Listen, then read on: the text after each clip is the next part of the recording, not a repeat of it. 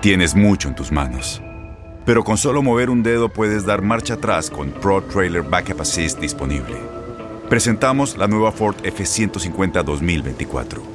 Ya sea que estés trabajando al máximo o divirtiéndote al máximo, esta camioneta te respalda porque está hecha para ser una parte indispensable de tu equipo. Fuerza así de inteligente solo puede ser F150. Construida con orgullo Ford. Fuerza Ford. Bienvenidos al podcast de Buenos Días América, la revista radial más completa para los hispanos. Política, salud, economía, tendencia y deporte son algunos de nuestros temas. Bienvenidos.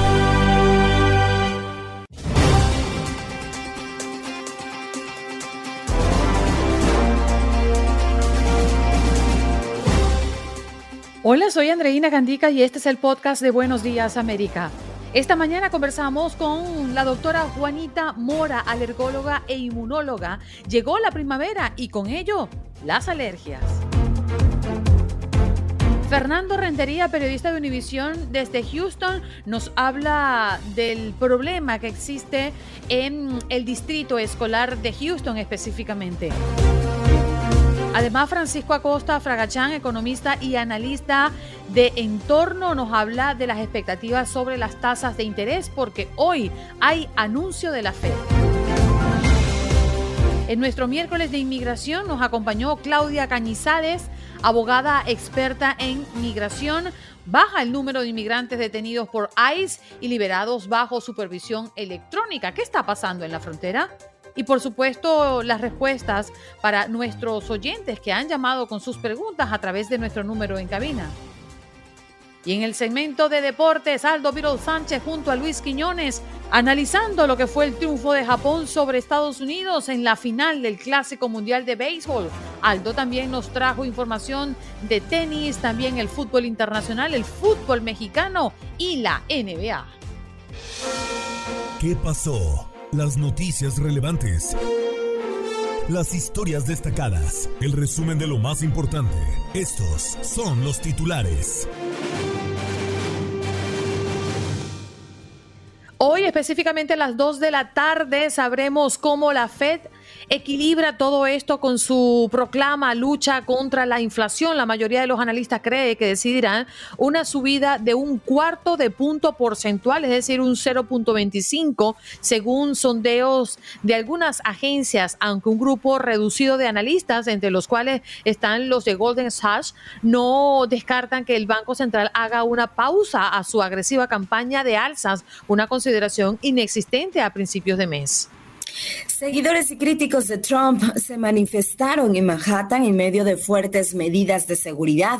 Manifestantes se dieron cita a las afueras de la Fiscalía de Manhattan en Nueva York a la espera de la decisión de un juez sobre el caso de un supuesto soborno a la actriz pornográfica Stormy Daniels para silenciar una presunta relación extramarital. Trump aseguró en sus redes sociales que lo dicho por el abogado Michael Cohen es una mentira y que si hubo un pago a Daniels fue por decisión propia del jurista. Bomba ciclónica en California deja al menos un muerto, miles sin electricidad y grandes inundaciones. Un hombre murió al caer un árbol sobre el camión que conducía. Más de 136 mil suscriptores en el estado se han quedado sin servicio eléctrico. Un tren de Amtrak con 55 pasajeros chocó contra un árbol derribado y descarriló, pero no hubo víctimas ni heridos. Ha sido un desastre lo que ha pasado en medio de esta bomba ciclónica en California. México autoriza el paso por su territorio a migrantes extranjeros que tengan una cita confirmada con CBP. en el comunicado, el Instituto Nacional de Migración de México señaló que permite utilizar territorio mexicano para el tránsito de personas extranjeras originarias de Venezuela, Haití, Cuba y Nicaragua, que cuenten con una solicitud de ingreso a Estados Unidos previamente aceptada por la Oficina de Aduanas y Protección Fronteriza de Estados Unidos. Nos vamos a Nueva York y es que jóvenes de Washington Heights se unen para combatir la violencia en la zona y en las escuelas ante el temor por hechos de violencia juvenil en espacios públicos del sector. Hay un grupo de jóvenes que ha decidido realizar eventos y manifestaciones a favor de la seguridad. Espera que más personas se unan a la iniciativa, incluyendo autoridades y funcionarios que pueden brindar apoyo. La cantidad de viajeros para el Spring Break 2023 en Estados Unidos se espera sea de 158 millones, un número mayor que el registrado en 2019. De acuerdo con la Asociación Airlines for America, eh, este año se espera que sean 2.6 millones de pasajeros los que vuelen entre el mes de marzo y abril. Eh, la cifra estimada alcanzaría a superar a los 2.59 millones de pasajeros que registraron la industria aeronáutica en 2019, un año antes de la pandemia. Le robaron la identidad a una anciana, compraron carros a su nombre en Hialeah, en el sur de la Florida, y le arruinaron el crédito. La policía arrestó a Damián Iglesia Martínez y a Christopher Landy Mora, acusados de fraude organizado. Detectives dijeron que supuestamente robaron la identidad de una anciana de 73 años, compraron tres carros y los financiaron a su nombre hallan a los dos hermanos estadounidenses menores de edad que habían desaparecido en el norte de México. La Fiscalía General de Justicia de Nuevo León informó la localización de Hugo Yarcet, de nueve años, y su hermana Aranza Yosemiti, de 16 años, quienes habían desaparecido el pasado viernes. La prensa mexicana reporta que los menores fueron hallados en el estado de Veracruz. Y en información deportiva, medios brasileños aseguran que hay una gran posibilidad de que Ancelotti se convierta en su nuevo director técnico.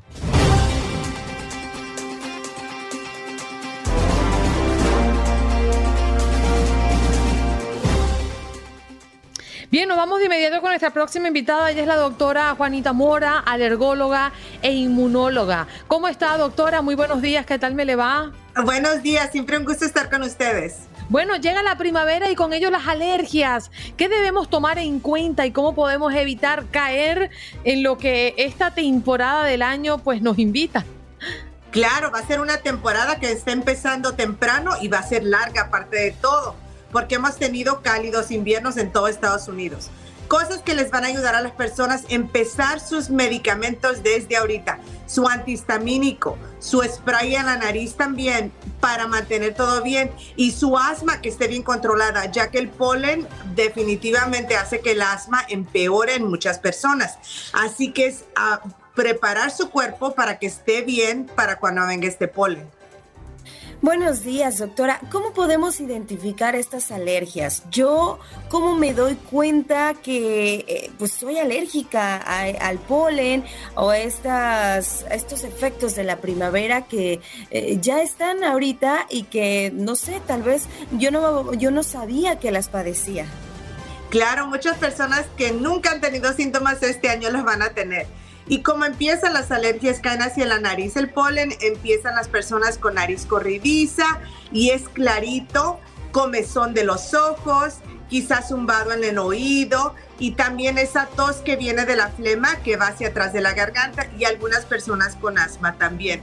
Entonces todos esos son síntomas de alergia, que quiere decir que pueden visitar a su médico para tratar sus síntomas ya que las alergias pueden ser bien controladas. Mm, doctora, las personas que creen no ser alérgicas podrían estar desarrollando una alergia en primavera o cómo nace una alergia o esta condición en las personas.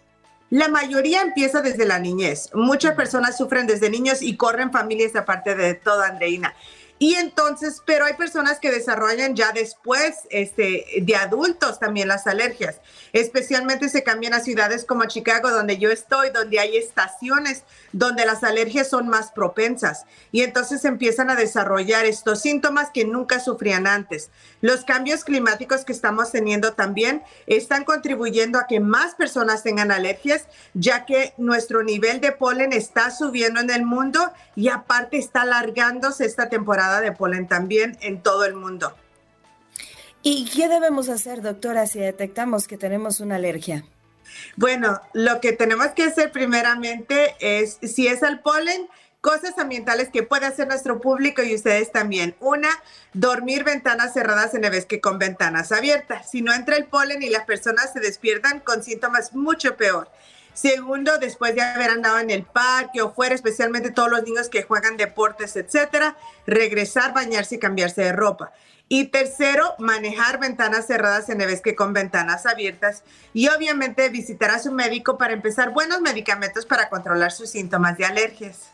Uno siempre escucha polen, polen, polen en primavera, ¿no? Es como más em, destacado dentro de esta temporada. Pero ¿dónde se encuentra el polen, doctora? El polen son los arbolitos que son la primavera, el pasto que es el verano y la planta ambrosia que sale en otoño. Esa es la época del polen. Normalmente ataca a las personas más en la primavera y lo que es el otoño, que es cuando surgen más esos niveles de polen. Lo podemos ver en el aire cuando vamos caminando o simplemente en nuestro carro cuando está lleno de todas esas hojitas y todo ese polen y luego abrimos las ventanas y todo entra, pero este es lo que estamos respirando y lo que les da a las personas síntomas. Adicional al polen, también hay otros padecimientos, otras reacciones en nuestro cuerpo, eh, alergias en, nuestra piel, algo que también nos provoque el, el arranque de la primavera o más bien pues toda esta estación ya. Claro, también es el mojo. El mojo empieza en esta temporada también. En la primavera es el polen y el mojo ya que, por ejemplo, en lugares como yo en Chicago se derrite la nieve y todas las hojitas que han estado bajo esa nieve se exponen, que es al mojo que estamos expuestos. Con ustedes en Miami, como es definitivamente un clima húmedo, también hay mucho mojo que ocurre especialmente porque hay muchas inundaciones en lugares así. Y entonces son estas dos cosas a las que estamos expuestas en la primavera. Y obviamente gente que vive con perritos o gatitos también pueden tener alergias y tenerlas ahí adentro este, obviamente chocando con su cuerpo y, y, y su sistema inmunológico. Estamos conversando con la doctora Juanita Mora, alergóloga e inmunóloga. Estamos viendo también preguntas en nuestro chat, doctora, en Row. Dice, doctora, buen día. En lugar de usar medicamentos como un antihistamínico, ¿qué opciones naturales sugiere para las alergias por polen? Claro, una cosa que se usa muy comúnmente es la miel, la miel de abejita, que tiene un poquito de protección contra este, las alergias y ayuda con los síntomas. Eso es algo que podemos hacer natural. Y obviamente, pero la mayoría de personas sí necesita un antihistamínico durante esta temporada. Yo le tenía una pregunta con referencia a los medicamentos. Usted, iniciando nuestra conversación, sugería que iniciara desde más temprano los medicamentos para poder prevenir caer en la alergia o en una reacción severa. Pero, pero ¿qué tanto el cuerpo aguanta, digo, en este proceso de ingerir medicamentos? Porque dice que cuando uno ingiere tanto un medicamento, se hace inmune.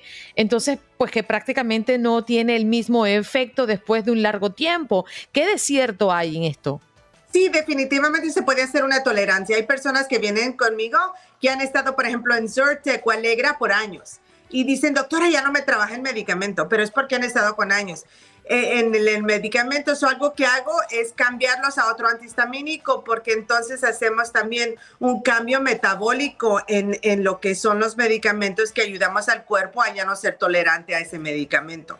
Entonces, por ejemplo, si va a empezar la primavera y su medicamento desde ahorita no está trabajando, pueden hacer un cambio. La mayoría son al contado, lo que es el Zyrtec, el Zyzo, la Alegra, el Claritin, pero pueden llamar a su médico para que les recomiende cuál mejor les trabaje, junto con un spray nasal que ayuda a bajar la inflamación y mantener las vías aéreas de lo que es la nariz y las sinuses completamente abiertas. Doctora, última pregunta de mi parte. El Spring Break, muchas personas suelen ir a la playa a disfrutar ahí de pues esta temporada de vacaciones algunas recomendaciones también para evitar, no sé, la sobreexposición del sol que luego también puede causar alergias. Sí, claro que sí. Mucha gente rompe en ronchas o urticaria con, con, mucha exposición del sol. Así que usar definitivamente su protector solar va a ser bien importante taparse y protegerse, ya que obviamente mucho sol eh, puede ser dañino no solo a la piel, sino al sistema inmunológico también. Eso va a ser bien importante. También tratar sus alergias porque van a la playa, pero también está soplando todo. Llevar sus medicamentos para mantenerse bajo buen control, ya que recordemos que varias de las personas que sufren de alergias, niños y adultos, van a estar más propensos con toda esa flema que se acumula a infecciones de sinusitis, de oído, de garganta y bronquitis. Y para que disfruten sus vacaciones tienen que estar bien controladitos para que no se enfermen. Doctora, ¿dónde podemos conseguirla?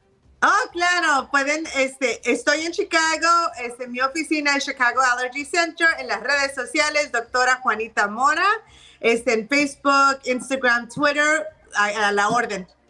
Muchísimas gracias, doctora, por venir esta mañana a contarnos y hablarnos de la primavera y la llegada con ella de las alergias. Juanita Mora, alergóloga e inmunóloga.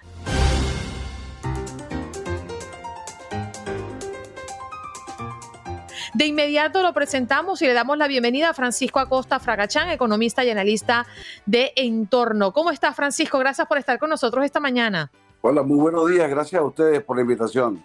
Bueno, hay un dilema, ¿no? Y lo tiene la Reserva Federal, subir más la tasa de interés o frenarse ante los problemas bancarios. Francisco, y sabemos que hoy en la tarde sabremos cómo la Fed estaría equilibrando todo esto con su eh, pronunciación, pero ¿qué se espera? ¿Cómo lo ves? Bueno, mira, el dilema creo que está definido. Eh, Jerome Powell, en la cabeza de la Reserva Federal, en una interpelación ante el Congreso hace muy pocos días, dejó perfectamente claro que la política de incremento de tasas se mantiene en el tiempo hasta que se puedan ver eh, indicadores claros de que la inflación está bajo control. Entonces, eh, la mayoría de los analistas coincidimos en el hecho de que hoy este, vamos a tener eh, un anuncio de, de, un nuevo, de una nueva alza de tasas. Yo estimo que por lo menos 25 puntos básicos, es decir, un cuarto de punto de incremento. Francisco, y nosotros nos hacemos la pregunta, nosotros los mortales que no sabemos eh, a profundidad de las finanzas, la economía y cómo lo ven ustedes y cómo lo analizan, ¿por qué la inflación no se ha controlado? Si la Fed ha subido progresivamente las tasas. ¿Qué es lo que está pasando? ¿Por qué no reacciona este plan que ha hecho la Reserva Federal? Pero sí, sí ha tenido efecto. Eh, eh, Ajá. Estimo que sí ha tenido efecto. Lo que pasa es que la, las presiones inflacionarias son inmensas en, el mundo occidental, en Estados Unidos, Europa y el mundo en general. Eh, el caso es que estamos ante un fenómeno en estos momentos que no es un fenómeno, digamos, tradicional. No estamos en una situación de, de, de, de inflación tradicional. La inflación tiene dos fuentes eh, donde muchos coincidimos primarias de origen. Únicamente dos fuentes primarias dentro de las cuales se pueden aplicar todas las demás. Eh, básicamente la inflación parte de un incremento de costos o de un exceso de demanda. Eh, voy a tratar de ser un poco lo más claro posible. Eh, cuando suben los costos de los productos, en su, costo de producción sube el precio. Eso es inflación. Cuando están los mismos productos en oferta, hay 10 carros, pero hay 50 compradores y de repente en vez de ver 50 compradores hay 100 y sigue habiendo los mismos 10 carros, entonces el vendedor tiende a subir el precio para que el mejor doctor pague eh, el, precio más caro. Pero tenemos dos fuentes básicas, incremento de costos o exceso de demanda. En este momento estamos en presencia de, de, vertientes inflacionarias muy importantes. Hay un incremento de costos producto de la disrupción de la cadena de suministros que está generando la guerra de, Ucrania. Y, y, hay un exceso de demanda que se produce básicamente porque se está produciendo lo mismo, porque hay poco suministro y hay más eh, gente, eh, eh, el, crecimiento vegetativo del mercado lleva más, más individuos al mercado. Y de paso tenemos una, una, situación de mucho dinero en la calle, mucho dinero en la calle, que, que, todos sabemos producto de las ayudas del COVID y todas estas situaciones de, de, ayuda financiera que ha otorgado el gobierno. Y entonces tenemos eso también presiona la demanda. Es evidente que la, la, la decisión más inmediata es subir las tasas para encarecer el dinero y evitar que la gente pida prestado para comprar. Entonces así baja la presión por la vía de la demanda. Pero, como ya digo, en esta situación que vivimos tan particular, también hay que motorizar la oferta, hay que reconstruir las líneas de suministro para la industria norteamericana y europea y hay que eh, tratar de llevar la industria a un nivel de producción de bienes y servicios más alto para así compensar. Entonces, para concluir un poco en este tema, la, subida de las alzas es necesaria, pero no suficiente. Entonces yo creo que mientras no se recompongan las cadenas de suministro y la industria norteamericana no esté produciendo los niveles de eficiencia deseados, es necesario que sigan subiendo las tasas de interés. El, jefe de la, de la, de la Federal, Powell, dijo que la Reserva Federal entiende claramente que esto va a tener consecuencias no deseadas, como el incremento del desempleo, sí. por ejemplo, pero que consecuencias no, no deseadas este, son inferiores el daño, al daño que podría producir una inflación desbocada, que muchos americanos le hemos sufrido Claro. Por años, ¿no? Definitivo. Ahí están escuchando a Francisco Acosta Fragachán, economista y analista de entorno.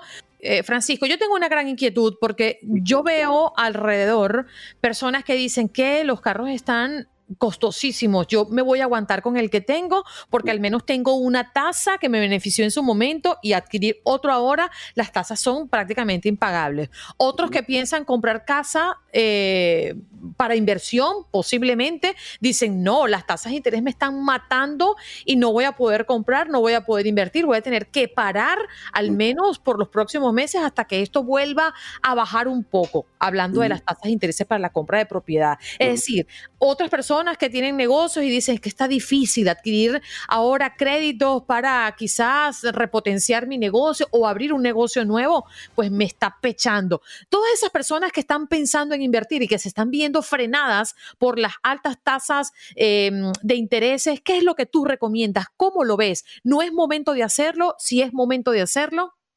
Bueno, mira, e, eso que tú estás señalando es precisamente el efecto que quiere la Fed en la economía que los que estamos pensando en invertir nos retractemos, congelemos, nos quedamos tranquilos, que, nos, que, que no salga más dinero a la calle o que disminuya, porque evidentemente no es que no salga más dinero a la calle, es que disminuye el flujo de dinero a la calle, por lo tanto baja la gente queriendo comprar carros, como tú dices, deja a la gente de querer de comprar casas y entonces va, tendría a bajar el precio de los carros, tendría a bajar el precio de las casas, tendría a bajar el precio de la porque la gente deja de comprar cosas no, no necesarias. Pero ese es el asunto, Francisco, es que no bajan los precios. O sea, yo me quedé loca en esto, y te voy a hacer un ejemplo rapidito. La compra de una, de una casa para inversión. Pues nos tenían en una lista de espera y a los dos días dice 20 mil dólares más en la propiedad. y se frenan con la, con, la entrega del, del, crédito. Es decir, las cosas están complicadas también para comprar. Sí, sí, es que justamente ese es el efecto que desea la Fed, ese es justamente el, efecto. Ahora, mientras no se controle la inflación, así nos van a llevar. Así, esto va a ser una, una política. Yo personalmente estimo que el gobierno de los Estados Unidos en el año que estamos eh, eh, en curso eh, va a aplicar a la economía lo que llamamos los economistas una, una terapia de shock. O sea, aquí se van a liberar todos todos los fantasmas para tratar de al final de año llevar la economía a una situación de equilibrio y control. Pero para llegar allá tenemos que pasar por un proceso de sufrimiento social eh, que, que, va a ser, no va a ser fácil. Yo creo que este año va a ser un año bien, bien, bien difícil. ¿Y qué es lo que recomienda Francisco ante todo esto? Bueno, mira, eh, al público recomendarle eh, algo en particular es muy delicado porque esto depende de la situación personal de cada quien. Por ejemplo, si tú tienes un flujo de caja continuo, sólido, fuerte, te conviene endeudarte con las tasas así estén en 7% para comprar una propiedad. ¿Por qué te conviene? Bueno, porque tú estás entrando dinero eh, en tu caja que con el solo paso del tiempo pierde valor por la inflación, ¿cierto? Eh, y, estamos diciendo que anualizada hasta alrededor eh, real, la inflación real, eh, la inflación que nos da la Reserva Federal es una inflación que se fundamenta en elementos de análisis muy prácticos. Ellos toman algunos casos que son los, los, que representan los, los, los, renglones de consumo más importantes de cada ciudadano, y entonces lo promedian, y en base a esos renglones particulares, que son los renglones, mm, mm, por decirlo, la cesta básica, para, ellos determinan la inflación. ¿eh? Pero la inflación en general está mucho más allá del 6%. Yo, estimo que la inflación debe estar alrededor del 7,5-8%. ¿Qué te quiero decir? Si tú tienes acceso a un crédito bancario para comprar una casa y te están cobrando el 5,5% de interés, ¿verdad? Porque tienes un buen crédito, etc. Tasa muy alta, pero está, pero está bien con respecto a la inflación. Y la inflación está en 8 y tú estás pagando 5,5, tú todavía le estás ganando la inflación. Tú todavía le estás ganando punto y medio, dos puntos a la inflación. Entonces te conviene endeudarte al 5,5 cuando la inflación esté en 8. Sí, claro, pero ahorita te ofrecen siete, siete y medio, ocho, o sea, porque además la, cosa está complicada. Francisco, este tema, y te vamos a invitar puntualmente para este tema, porque está muy interesante, pero ya no me queda tiempo. Gracias por estar con nosotros esta mañana. Que tengan buenas tardes, buenos días, hasta luego, gracias. Gracias, Francisco. Acosta Fragachán. Conectamos con nuestra base en Houston. Fernando Rentería, nuestro periodista está un poco pensativo. Sí, señor, se conecta con nosotros desde Univisión 45 en Houston. ¿Qué tal, Fernando? Good morning. Buenos días, ¿cómo estás? Muy bien, ¿y tú cómo amaneces? Bien, bueno, amanezco desde hace bastante tiempo. Parece que estoy pensativo y cansado, pero yo he empezado a trabajar, mi turno de trabajo a las 3 y estoy cansadito, la verdad. Pero te voy a decir. No se preocupe. Nosotros que tenemos este horario, que nos levantamos a las 3, que nos levantamos a las 4 de la mañana, pues entendemos perfectamente. Pero ya entramos en calor. ¿Qué es noticia, Fernando? Porque ya se acabó el rodeo, así que a otra cosa mariposa.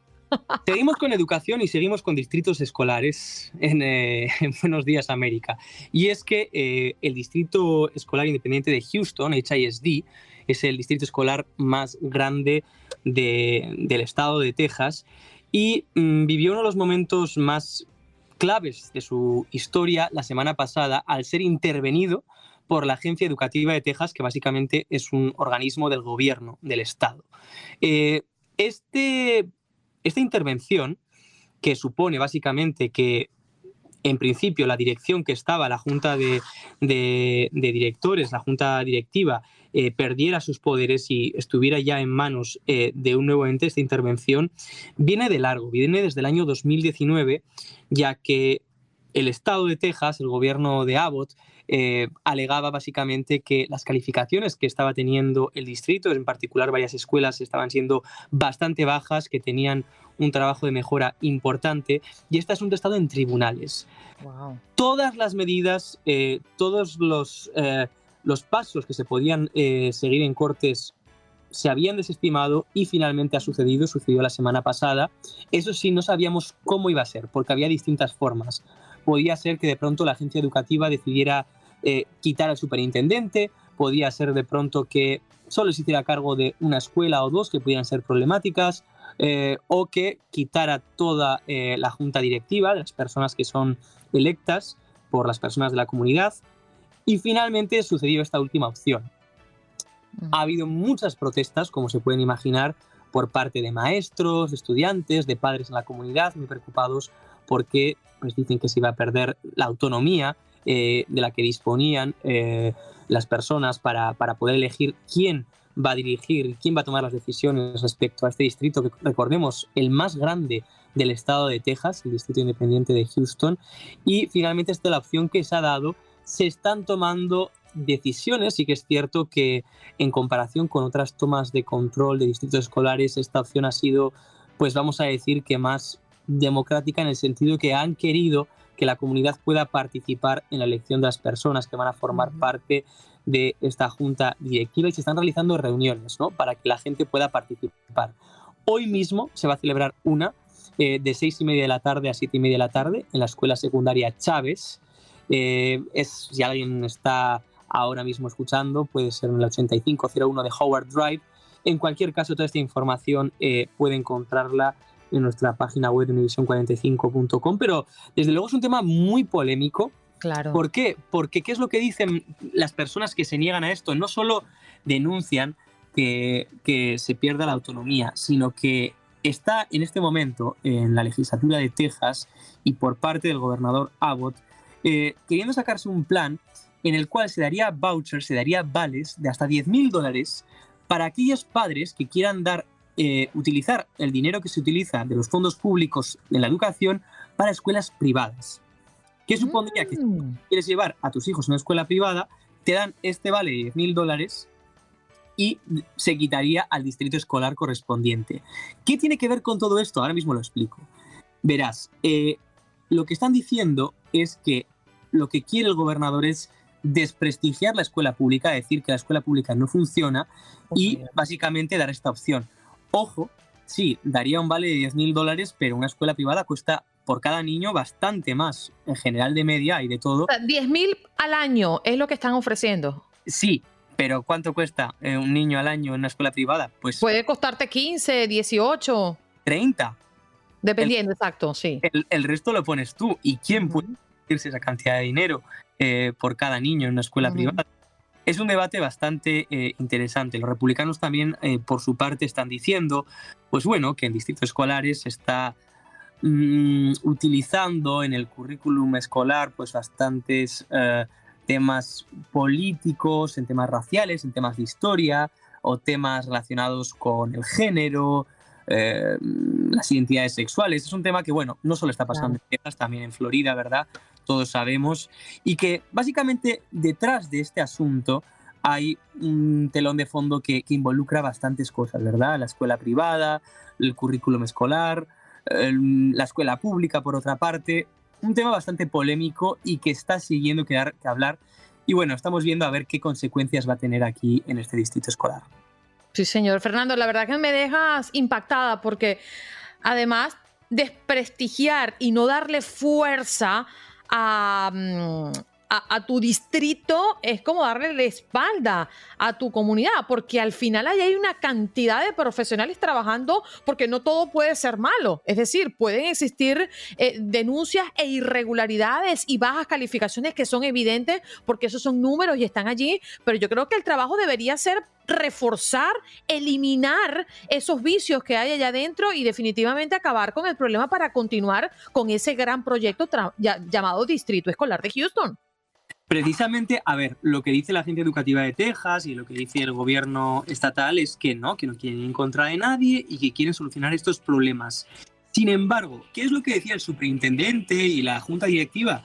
Dicen que sí, que había ciertos distritos con calificaciones bajas, pero que se ha llegado a una media de B en, las calificaciones de media y que muchas eh, escuelas han mejorado sus calificaciones bastante y que incluso si la comparas con otros distritos escolares, como por ejemplo el de Dallas, está en una situación mejor. Es lo que alegan ellos. Claro. Este es un.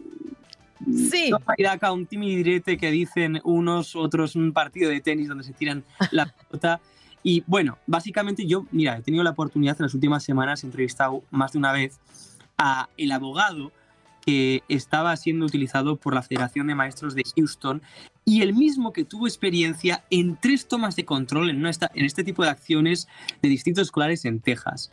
Él lo que me dice es que siempre que la agencia educativa de Texas o que el gobierno de un estado toma el control de un distrito escolar, normalmente no se ve desde el momento que toman el control hasta que ya devuelven esa autonomía a la comunidad, no suele haber una mejora de la media de calificaciones. Todo estará por ver. Es lo que dice él.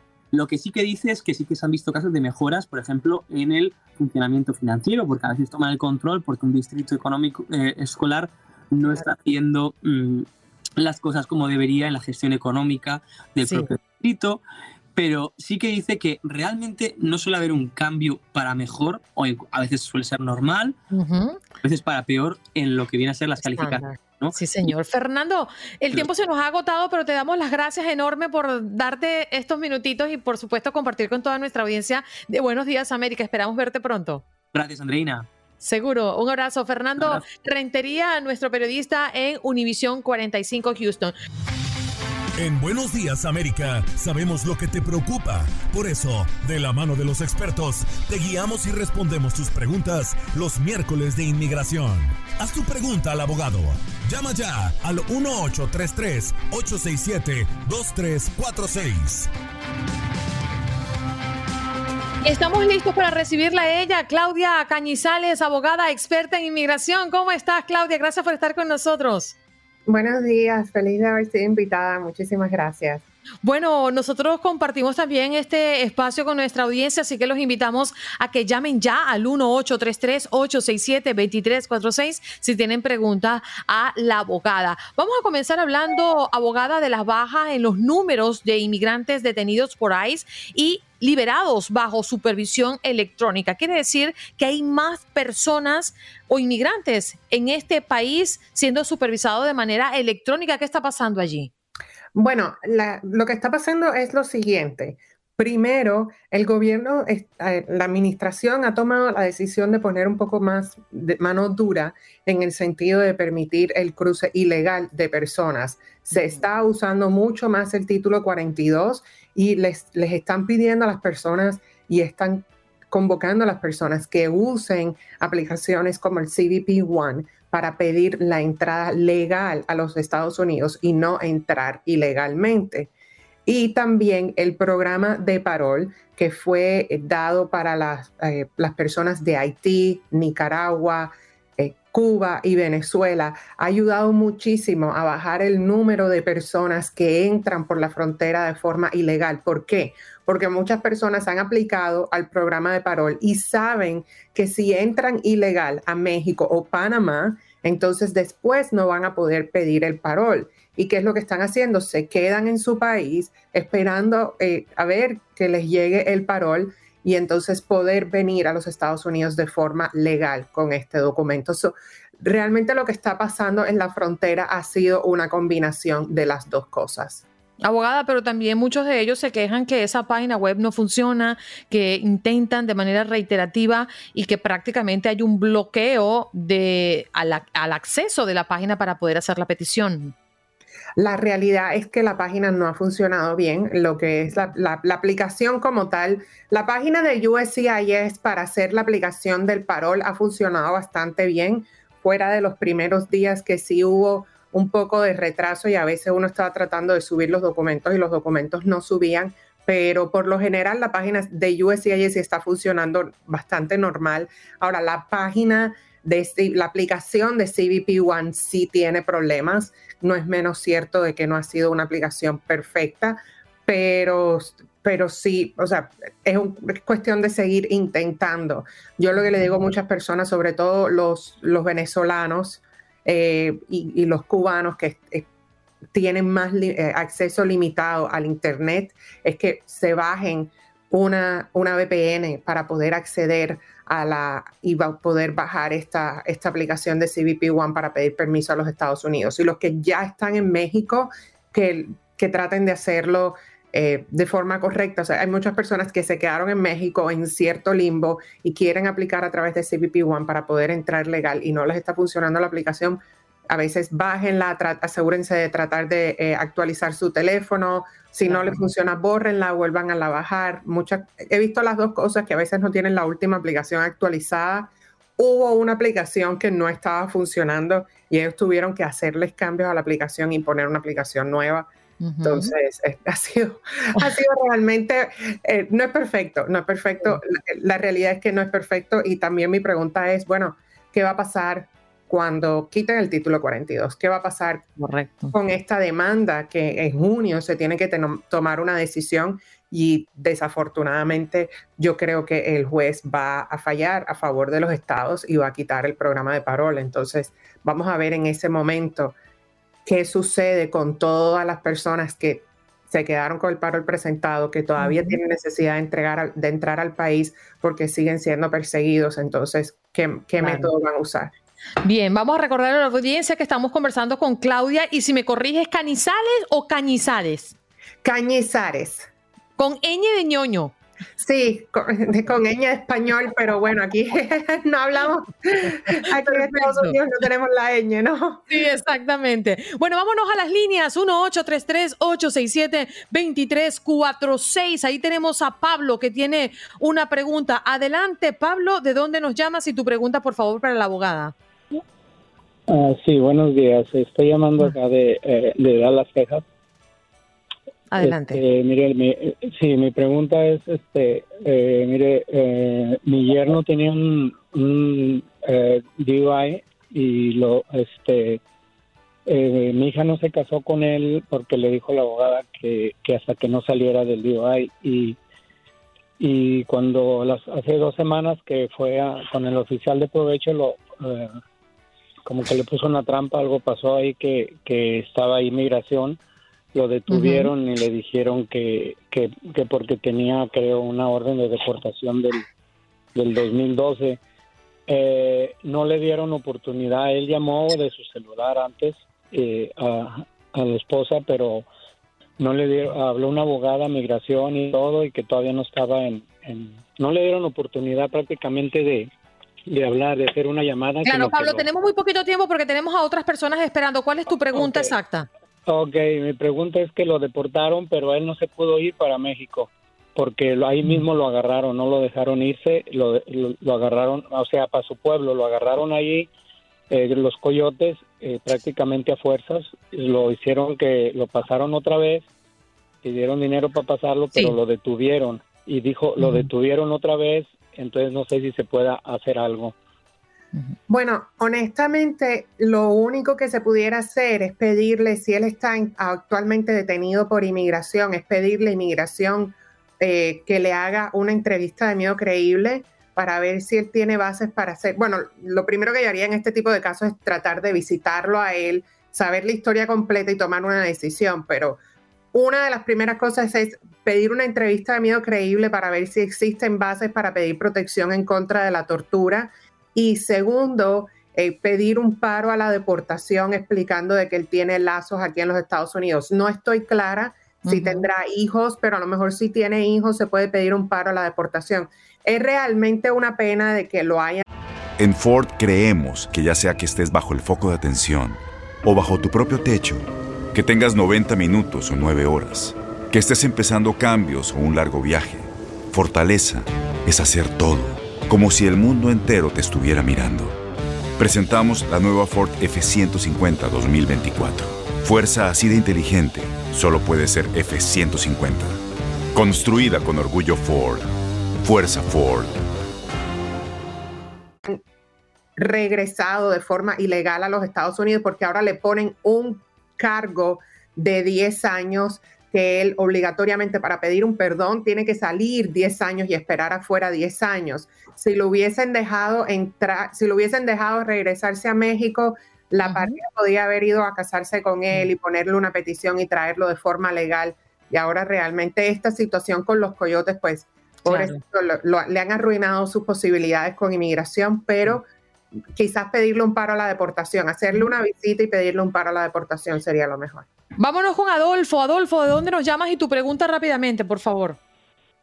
Sí, a ver, aquí de Patterson, New Jersey. Mi pregunta es rápida. Una persona que llegó por la frontera entonces él tiene que dar 10 mil dólares para que lo suelten, van a dar mil dólares de down payment, pero que una persona ciudadana tendría que firmar, en el caso mío que soy ciudadano, ¿en qué eso me podría afectar a mí?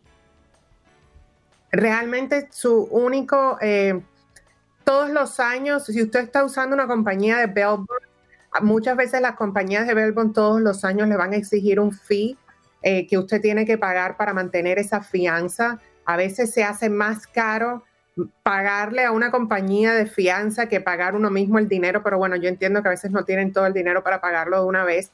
Y segundo, lo que le va a afectar a usted es que cuando llegue el momento de, sí, que Dios no quiera, le niegan a la persona el caso y usted tiene, usted es responsable por decir dónde está esa persona para que la compañía de fianza pueda recoger esa persona y entregarlo a inmigración.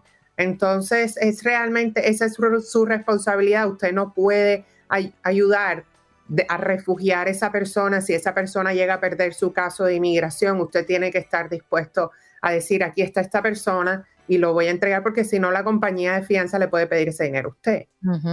Bueno, vamos a mm, recordar a la audiencia que estamos conversando con Claudia Cañizares, quien es abogada de inmigración. ¿Dónde podemos conseguir la abogada?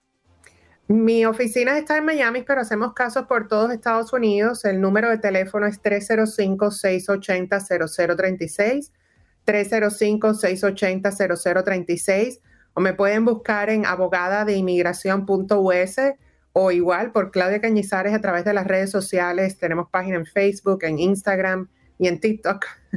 Imposible no conseguirla. Allí está.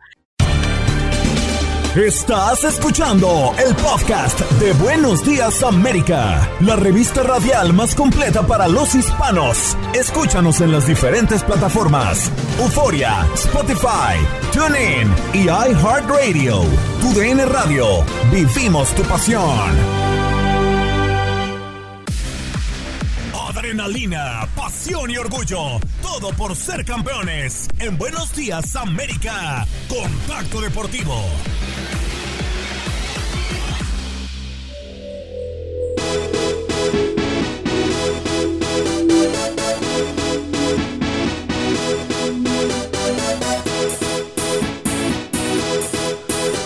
Así es, bienvenidos, bienvenidos a este primer contacto deportivo para hablar de lo que hoy es noticia dentro de la NBA, la mejor liga apodada, la mejor liga de básquetbol del mundo. Y es que tenemos un nuevo invitado para la próxima fase. El calendario del día de hoy, los eh, partidos que pueden repercutir directamente a las clasificaciones. Lakers contra los Suns, los Bulls frente a los 76ers. También en otros partidos el Heat se estará enfrentando a los Knicks, al igual que los Wizards harán lo propio con los Nuggets. Y para finalizar, los Mavericks frente a los Warriors y los Bucks frente a los San Antonio Spurs. Les reitero, ya tenemos nuevo clasificado a la postemporada y ya aseguró por lo menos posición en comodín. Si apenas nos escuchas por primera vez en la semana, te repito, Milwaukee Bucks, Celtics de Boston y 76ers están ya por lo menos asegurando ronda de comodín, mientras que los ya, el ya clasificado pase lo que pase, gane quien gane, estaría ya en los playoffs, ya en una ronda eliminatoria directa, hablando de los últimos ocho equipos, es los Denver Nuggets. Al momento son los equipos clasificados, pero vámonos con noticias dentro ahora sí de lo que viene siendo la NBA y es que la pasada noche, pues bueno, el conjunto de los Clippers eh, perdió 110 a 111 en un grandísimo partido, la verdad, 101 eh, a 100, a 100, perdón.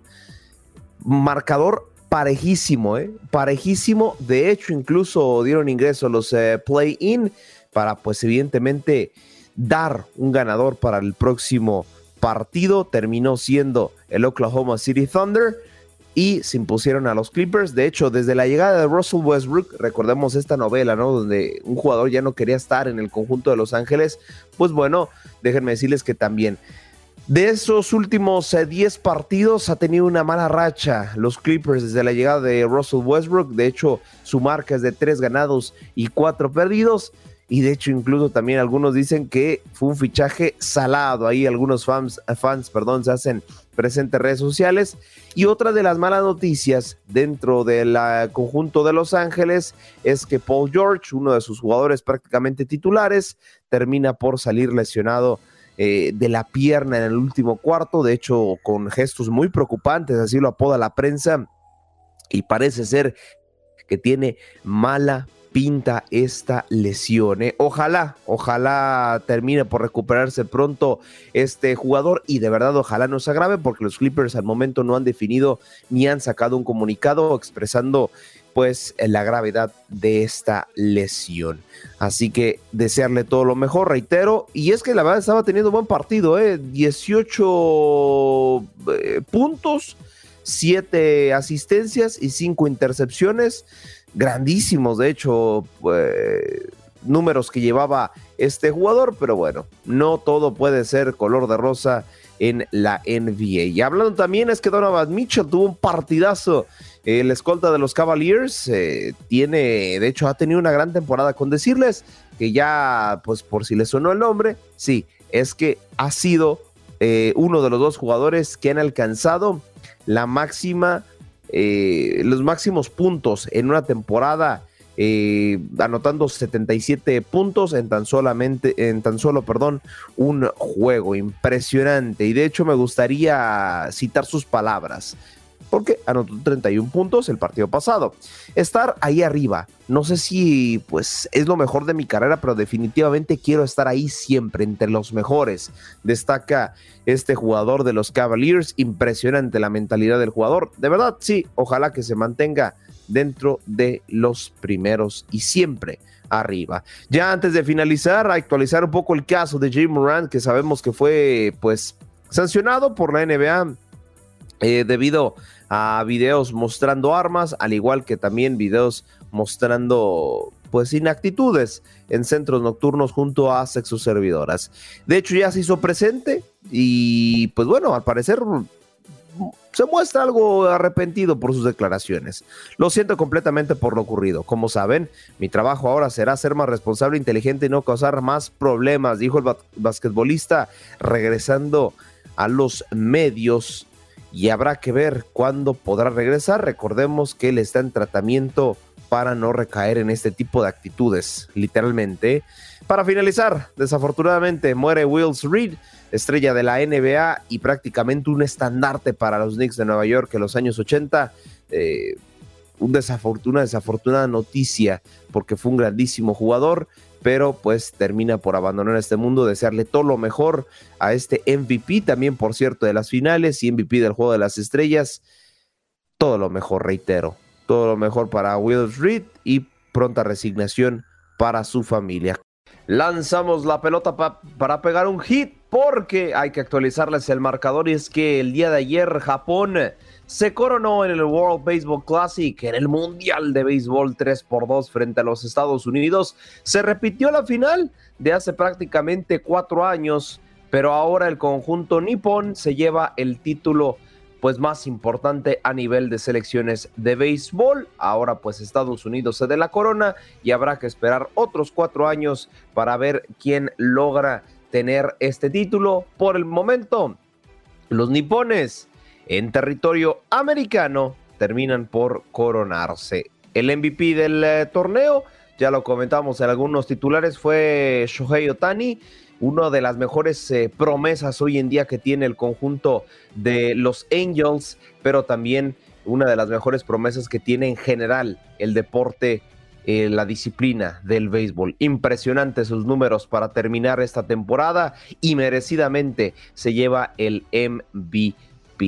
También eh, menciones honoríficas para todos nuestros representativos latinos que fueron con la batuta y con la bandera en alto en esta edición. República Dominicana, Puerto Rico, Nicaragua, México, Venezuela, grandes, eh, Panamá, incluso también por poner el nombre de Latinoamérica en alto y demás países que participaron en dicha ronda. Fue un torneo que nos llevó muchísimo gusto llevarles eh, las actualizaciones y llevarles todas las emociones, pero no hay que agüitarnos, dirían en México no hay que ponernos tristes porque en tan solo dos semanitas, no es más en menos, déjenme checar mi calendario porque inicia el 30 de marzo. Sí, así es. En tan solo una semanita arranca el Opening Day de eh, la MLB, que obviamente también esa la vivirás a través de la señal de TUDN Radio, porque somos la casa del béisbol en español, tanto en los Estados Unidos como en Puerto Rico. Cambiamos de deporte y vámonos a la actualidad. Bueno, nos quedamos en la misma sede, pero sí cambiamos de disciplina. Y es que arranca el Miami Open. Ya de hecho empezó desde el 19, el domingo 19 de marzo, pero ya empezamos en rondas un poco más serias, ¿no? Todavía no llegamos a una ronda sumamente competitiva, pero ya empezamos a ver eliminaciones. Actividad latina, evidentemente tenemos el día de hoy Fernanda Contreras en, los individuales femeninos, estará enfrentando a la nacida en Rumania, Sorana Kirstea. En más actividad de representativos pues latinos lo tenemos, pero en el individual masculino, donde Pedro Cachín, el argentino, se estará enfrentando al húngaro Marton Fuskovic. También del otro lado, Guido Pella termina por enfrentarse al peruano Juan Pablo Varillas. Así que miran, ahí tenemos duelo de latinos impresionante. Para los dobles eh, masculinos, bueno, tenemos representación colombiana con Robert Farah y Juan Sebastián Cabal, que se estarán enfrentando a los austrios Alexander Erler y Lucas Mietler. También para más eh, actividad latina, la dupla argentina Estamos hablando de Tomás Martín Echeverry con Sebastián Baez. De hecho, Sebastián Baez ha tenido un buen año. Se están enfrentando a los neerlandeses Robin Haas y Matthew Matlekop para lo que viene siendo esta ronda. Estos duelos, les reitero, serán el día de mañana. Y finalmente, también en otras eh, actividad, pues los argentinos sabemos que tenemos mucha representación en el tenis. Francisco Querundolo y Pedro Cachín frente a Alexander Bublik y Mior Kemakovic.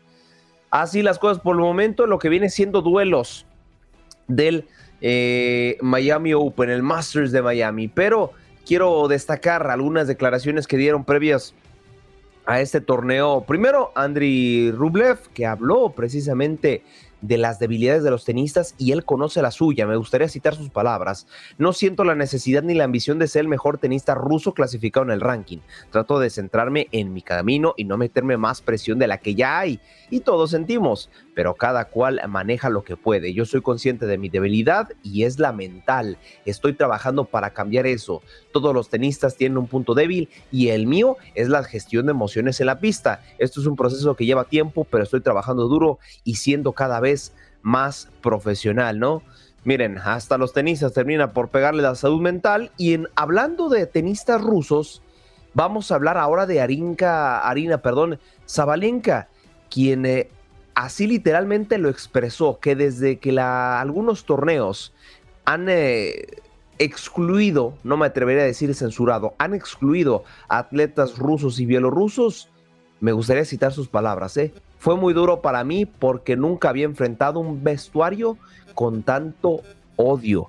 Hay muchos haters en Instagram cuando pierdes partidos, pero en el vestuario nunca había visto algo así. Es duro de entender que hubiera gente que me odiara sin razón, simplemente por mi bandera. Yo no he hecho nada. He tenido conversaciones difíciles con el staff de varios jugadores, eh, de varias jugadoras, perdón, pero fue duro hasta ahora, pero parece que todo va mejor. Y la verdad, eso es una opinión totalmente personal. No necesariamente un representante político tiene que representar como tal. Suena un poco incongruente, pero voy a dar mi punto. Tiene que representar lo que representa un país, ¿no? Posiblemente la misma Arina Zabalenka está en contra de lo que está pasando en Rusia y en Ucrania, pero desafortunadamente, por las decisiones de su representante político, termina por pagar los platos rotos para hablar de, pues bueno, no tan buenas noticias de cosas que pasan dentro de nuestro país. Pues eh, Scarlett Camberos estaría diciéndole hola al conjunto de Los Ángeles, la filial del conjunto de los del LAFC, en lo que viene siendo la Liga Femenil de los Estados Unidos. Estaría abandonando las Águilas del la América porque de hecho esto lo comenté en eh, un contacto deportivo hace aproximadamente un mes donde mm, esta jugadora evidentemente rompió relación, rompió con su pareja, este la empezó a amenazar, la empezaba a acosar, empezaba a mandar gente a seguirla hasta su departamento, a los entrenamientos, prácticamente un acosamiento sumamente grave lo que sucedió con Scarlett. Después no solamente fue eso, sino que empezaron también un aficionado específicamente empezó a hacerse pasar por ella que ellos dos tenían una relación y empezó a subir fotomontajes, empezó a crearse cuentas falsas donde decía que pues afirmaba su relación. Algo, la verdad que, con todo respeto, para mí alguien que está en todas sus facultades, pues obviamente no haría, está bien que le tengas admiración a una jugadora, está bien incluso también que se haga guapa una jugadora, pero llegar a esos eh, extremos, la verdad se me hace algo sumamente pues reprobable y también enfermo, ¿no? Empezó a recibir también eh, amenazas por parte de este... Eh, no sé si decir aficionado, pero amenazas de esta persona. Y bueno, el acoso sobre Camberos fue mm, mayor. De hecho, incluso pidió protección por parte de las Águilas del la América. El conjunto de las Águilas sí le, le brindaron el apoyo, pero nunca se le dio un seguimiento a su caso. Y sabemos que las autoridades mexicanas, pues, son poco eficaces en, este tipo de casos. Así que las Águilas del la América tienen un convenio con el conjunto de Los Ángeles para mandarla a esta jugadora, evidentemente, a que siga su carrera y en un cierto momento pueda regresar al fútbol mexicano. Pero la información la tiene nuestra compañera Andrea Martínez referente al caso de Scarlett Cameros. La Liga MX femenil día con día se convierte más en tendencia en redes sociales por los pasos grandes que ha dado la liga. Sin embargo, en esta ocasión de lo que se está hablando no es positivo, y es que las Águilas del América, a falta del anuncio oficial, le dirán adiós a Scarlett Camberos. La razón, la inseguridad que se vive en México. Desde el año pasado, la mediocampista azul crema mencionó en redes sociales que sufría de ciberacoso por parte de pseudoaficionados. A inicios de este 2023, la jugadora volvió a ser víctima de acoso, sin embargo, en esta ocasión llegó a niveles más elevados. La jugadora nacida en Los Ángeles, California, primero informó que sus redes sociales habían sido hackeadas por una persona que se hacía pasar por su expareja, que no solo la molestaba vía redes sociales, sino que también creaba cuentas falsas a nombre de la futbolista y que incluso la seguía por las diferentes rutas que utilizaba para llegar de su casa a Coapa o viceversa. De hecho, en ocasiones la llegó a esperar afuera de su domicilio. También en otro momento se encargó de investigar las actividades diarias de Camberos para coincidir con la jugadora en dichos lugares. Tras esta situación, América Femenil y la Liga MX Femenil expresaron su postura a través de comunicados donde apoyaban a la jugadora, quien también levantó una denuncia con las autoridades correspondientes, de las cuales no recibió la respuesta esperada y por la cual tomó la decisión de refugiarse en su natal Los Ángeles. Mientras la jugadora se encuentra en Estados Unidos, su representante realizó movimientos para que dejara al cuadro americanista sin temor a alguna sanción, por lo que sería con el Angel City de la National Women's Soccer League el nuevo rumbo de la México-Americana a falta de que ambos equipos den la noticia. En este clausura 2023, Scarlett no juega desde la fecha 6 y solo registró 3 goles. A lo largo de su paso por la Liga MX femenil, disputó 41 encuentros, 37 de ellos como titular y anotó 18 goles, siendo parte fundamental del plantel que llegó a la final ante Tigres en el Apertura 2022. Para tu DN Radio, Andrea Martínez. Ojalá no sepamos más de estos casos en lo que viene siendo la Liga MX. No es el primero y tampoco las Águilas del la América. Renata Macharelli y Jane Gutiérrez vivieron algo similar. Pasémonos a mejores noticias en el fútbol de este país. Así es, la Major League Soccer ha anunciado cómo será el próximo All-Star Game. Y yo te tengo toda la información relacionada a este Juego de las Estrellas.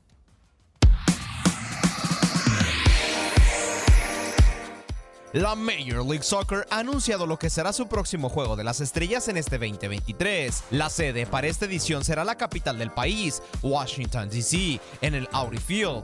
Wayne Rooney, estratega del DC United, será el coach escogido para dirigir al equipo de las estrellas este próximo 19 de julio. El All Star ya es una tradición para las disciplinas estadounidenses, por lo cual te cuento algunos de los datos que probablemente no sabías del MLS All Star Game.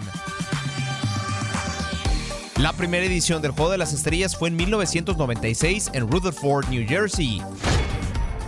En la edición 96 y 97, el Juego de las Estrellas seguía un formato similar al de la NBA, donde la Conferencia del Oeste se enfrentaba a la Conferencia del Este. Para la edición 98 se seguirá otro formato en donde se enfrentarían un MLS USA y un MLS World, las mejores estrellas nacidas en los Estados Unidos contra las mejores estrellas extranjeras. El formato de conferencia de este contra el oeste regresaría para la edición 99 al 2001. La primera y única vez que la MLS se enfrentó a una selección nacional fue en la edición 2002 jugando con el Team USA, ganándole 3 por 2. Para la edición 2004 fue el último año que se tomaría un formato de conferencia del este contra oeste. El All-Star de la MLS se ha enfrentado en 16 ocasiones a clubes de diferentes países, mayormente equipos de la Premier League, viéndose las caras nueve veces, sin contar el duelo de este año. Para este 2023 no será la primera vez que el equipo de las estrellas se vea las caras frente al Arsenal. Estos ya se han enfrentado en la edición 2016, dejando como ganadores al equipo de Londres 3 por 2. De los 17 enfrentamientos a clubes, otros All-Star o selecciones nacionales, el conjunto de la MLS ha salido avante en 11 ocasiones, de las cuales solamente una se definió en penales. En sus 6 derrotas, dos se definieron también desde los 11 pasos. Para tu DN Radio, Aldo Sánchez. Bienvenidos al octavo arte Hoy no rueda la pelota, sino que tenemos a un nuevo campeón del mundo. Y no estoy hablando de Argentina, estoy hablando del país asiático de Japón. Pero para eso les traje a nuestro máster en eh, béisbol de TUN Radio, nuestro queridísimo Luis Quiñones, para hablar de lo que fue la gran final en este y lo viviste a través de la señal de TUN Radio. ¿Qué tal, Luis? ¿Cómo estás? Bienvenido.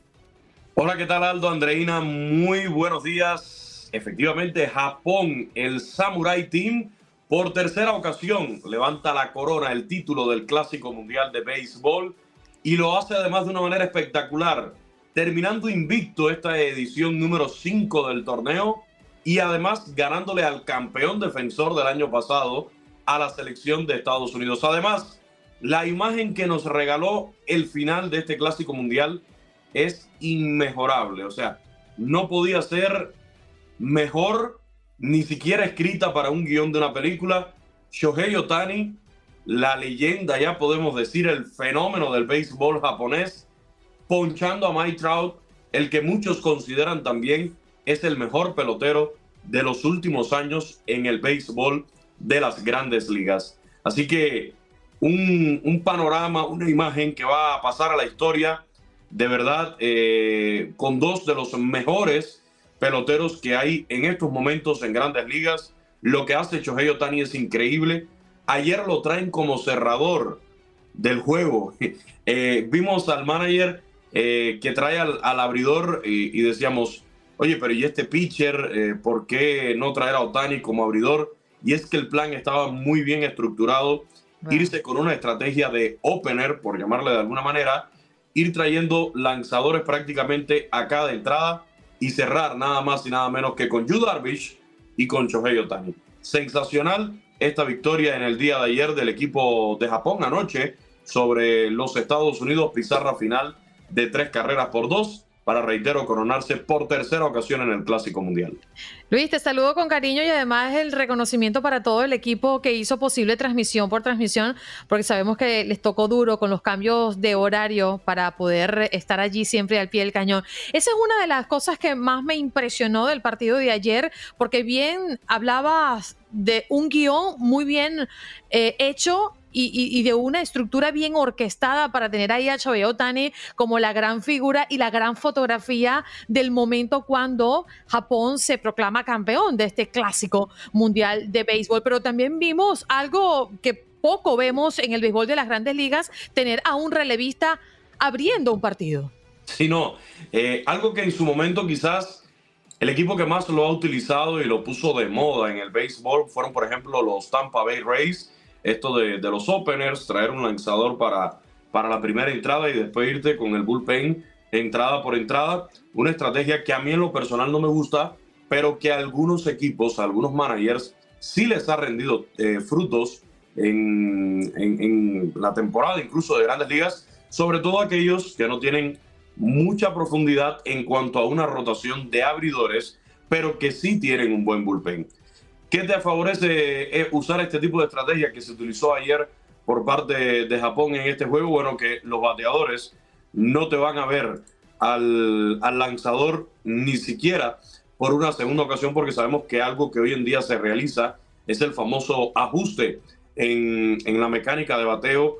Sabemos que sobre todo en grandes ligas se utilizan mucho eh, estas tablets en el dogout para ir a ver el video de tu turno al bate anterior y te permite, según lo que viste del pitcher, ajustar tu mecánica de bateo, hacer el trabajo para, para tener un, mejor desempeño. Claro, si me cambias al pitcher para mi siguiente turno al bate, ya ahí no hay manera de, de poder hacer ajuste ninguno. Y bueno, en el día de ayer, por el equipo de Japón, desfilaron en total por la lomita un total de ocho lanzadores y siete lanzadores con el cierre, como les decía, de Yu Darvish y de Shohei Otani. Y bueno, la apertura de Imanaga, que fue la que sorprendió a todos cuando vimos que en, en la conferencia de prensa el manager no, no, no, no anunciaba ni a Yu Darvish ni a Shohei Otani como el abridor, pero bueno, al final de la jornada las cosas le salieron a la perfección. Luis, y, aprovechar para preguntarte, ya que prácticamente en eh, semana y media arranca ya el Opening Day de la MLB, ¿hay algunos prospectos después de este Mundial de Béisbol para cambiar de, equipo? Le, llenaron el ojo a algunos otros equipos ya estando en la MLB o en el extranjero? Porque también el caso de, de Julio Urias, que incluso hasta el mismo coach Benjamín Hill dijo, pues vamos a hablar con los Dodgers para ver cuántos lanzamientos quiere que haga la franquicia de Los Ángeles. Sí, el, tema este de los pitchers sobre todo y las limitantes que le pueden poner sus equipos de grandes ligas en un torneo como el Clásico Mundial, creo que es uno de los detalles que debe mejorar el Clásico para próximos años. Ya lo confirmó el señor Ron Manfred, 2026 tendremos Clásico Mundial de nuevo y en Miami, ¿eh? porque se demostró que es la sede ideal para el Clásico Mundial de, de béisbol. Van a quedar muchas cuestiones por arreglar, muchas cuestiones por, por trabajar de aquí al 2026 el tema de los permisos de los equipos. La fecha, se ha hablado mucho, yo creo que la fecha tiene que seguir siendo la misma, Aldo Andreina. A mí me parece incluso peor buscar hacerlo después de una serie mundial. Creo que si ahora es difícil, antes del inicio de la temporada, después de una serie mundial es mucho peor intentar hacer un, clásico mundial. el tema de los seguros también, porque recordemos, no pudimos ver a un Clayton Kershaw en este Clásico Mundial. El hermano de Luis Urias, Ramón Urias, por ejemplo, también se pierde el Clásico Mundial porque no consiguió ese famoso seguro para participar en el evento. Y otro tema era lo que tú apuntabas, el tema de las restricciones que ponen los equipos a los jugadores en su participación en este torneo. Creo que MLB tendrá que hablar profundamente con los dueños de equipos.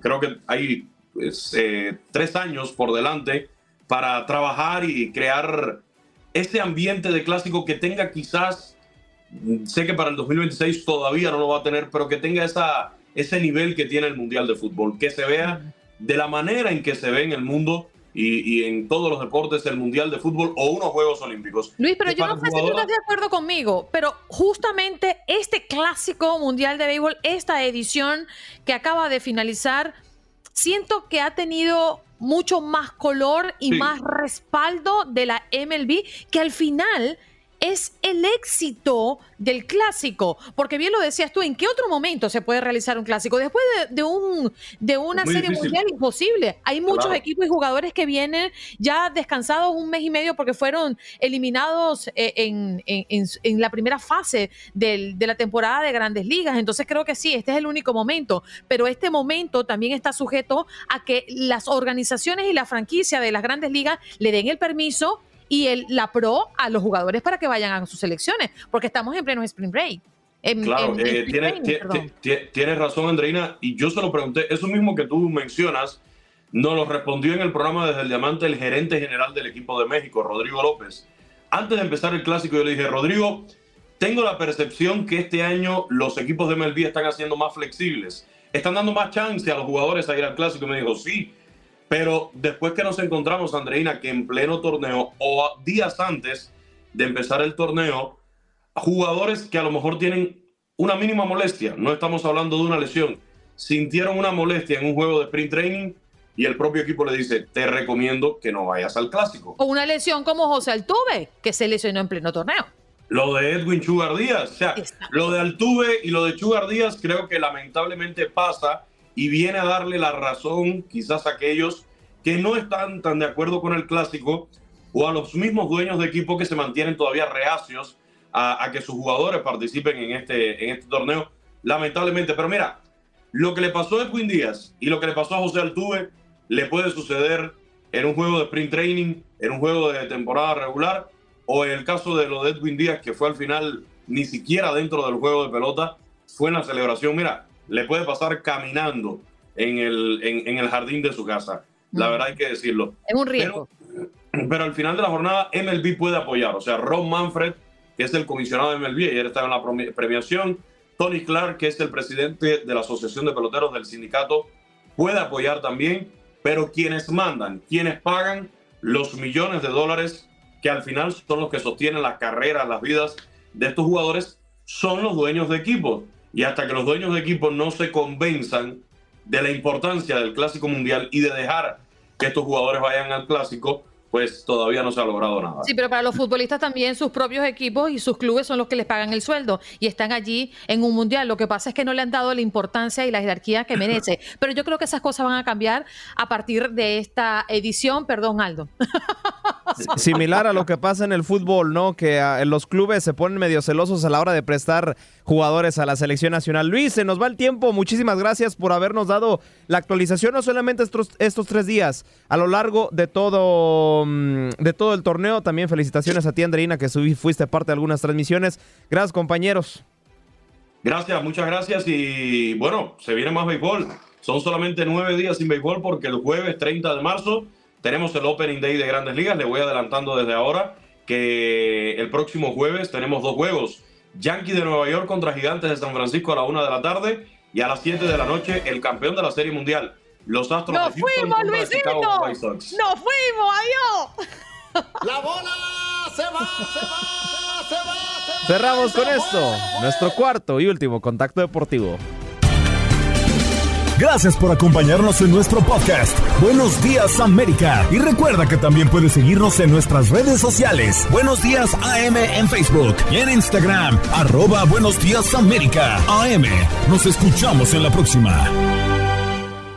Boost Mobile tiene una gran oferta para que aproveches tu reembolso de impuestos al máximo y te mantengas conectado. Al cambiarte a Boost, recibe un 50% de descuento en tu primer mes de datos ilimitados. O, con un plan ilimitado de 40 dólares, llévate un Samsung Galaxy A15 5G por $39.99. Obtén los mejores teléfonos en las redes 5G más grandes del país. Con Boost Mobile, cambiarse es fácil. Solo visita boostmobile.com. Boost Mobile, sin miedo al éxito. Para clientes nuevos y solamente en línea, requiere AroPay. 50% de descuento en el primer mes requiere un plan de 25 dólares al mes. Aplican otras restricciones. Visita boostmobile.com para detalles.